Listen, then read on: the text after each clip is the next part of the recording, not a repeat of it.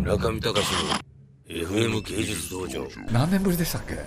えーっと、2、3年ぶりだと思います。僕、あの前、番組に来ていただいて、あ、あの時はね、イノセンス。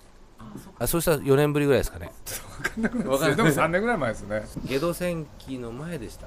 ハウルの時ですねハウルの時です2004年ですねだからあそうかもうだいぶ経ってますねじゃあ 5, 年ぐらいそ。うですねもう私はもう、もういろいろ、いろいろ見させていただいてるんで。なんか今日ちょっとね調子が変わっちゃって なんか変な感じですねそう すみません、ちょっと、じゃあちょっと、とりあえず、鈴木さんの番組ということで、いやいやいやよろしくお願いします。あ少しお太りになったんですか僕、相当太ってます。ねえはい、なんか一回り大きくなったみたいですみません。大活躍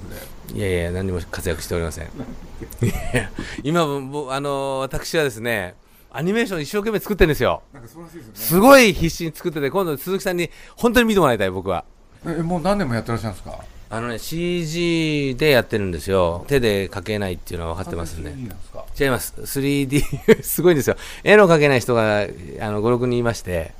CG でパースを作ってですね、それをなぞってるという。ちょ長編なんですかあと1時間半ぐらいですね。長編つってもね。へ今20分ぐらいしかできてませんえもうやり始めて やり始めて4年目ぐらいですね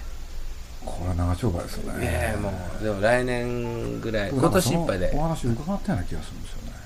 大体ジブリの絵コンテ集は各2冊ずつ それであのおしいさんあのジブリのなんかそういうロマンアルバム系も全部2冊ずつ買ってですねそれであのちぎったりなんだりして一昨日押井守に会いましたあそう今ちょっと鉄人っていうのもやってらっしあゃいまのすねよ「鉄ね人28号」っていう芝居をね見に来いって言うんだよ、あはいはい俺でね僕の顔見た途端ね「遅い!」って言うんで すよだから僕は「何言ってんだ」っつって1時間前に来て誰もいないからお茶飲みに行ってたんだっつったら「早すぎる」って言われてね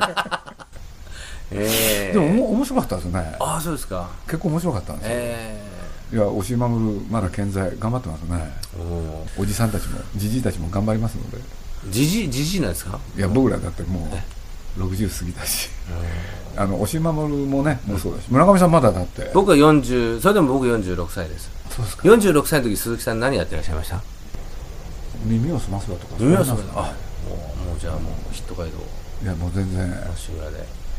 あんまり考えたことないですよねナウシカの直後に宮崎さんのところに2馬力の阿佐ヶ谷の事務所に突撃で講演会の依頼をしに行ったっていう時ありましたけども鈴木さんとお会いしたのは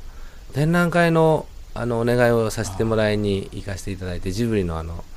事務所事務所のいらねっしゃるんですね懐かしいですねあの詩人のと方と二人であそうですかあの久保って男ですか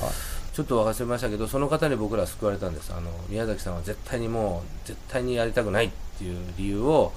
ずっと僕らに説明して5時間ぐらいそれって学生時代ですかそうです僕が大学の3年生だったんですかねうーんどうしてやりたくないかっていうのをですね5時間ぐらいはいご本人だけが自分でお茶を入れて僕らには何も 何もくださらずにあそうですか僕に僕もどんどんそろそろ乾いてきちゃったなと思いつつあれ普段お茶人にくれる人なんですかあそうなんですかそれでいやだから相当気に入らなかったのかもしれませんけど、でもう一人いらっしゃった方がずっと6時間目ぐらいでそろそろ皆さんあの学生さんこんなに頑張ってんだからやってあげなよって言われて年は宮崎と宮さんと同じぐらいの年でしちょたっとお年ちょっとだけ上みたいな感じでしたうん詩人っておっしゃってました懐かしいですねあれそそれ言われたらすごい懐かしかったですあそこはもうだってあそこで直しかの漫画描いてましたかそらうねです書いてましたうん僕行った時はちょうどあのモデルグラフィックスの何かあそうですか戦記物みたいなのを書いてらっしゃっててその編集の方もいらっしゃってましたああ僕だってナウシカのベタ塗りは結構やってますからあそあスクリーンともいっぱい貼ってるんです僕うねえなんてこんな話したんでしょうがないですけど村上隆の FM 芸術道場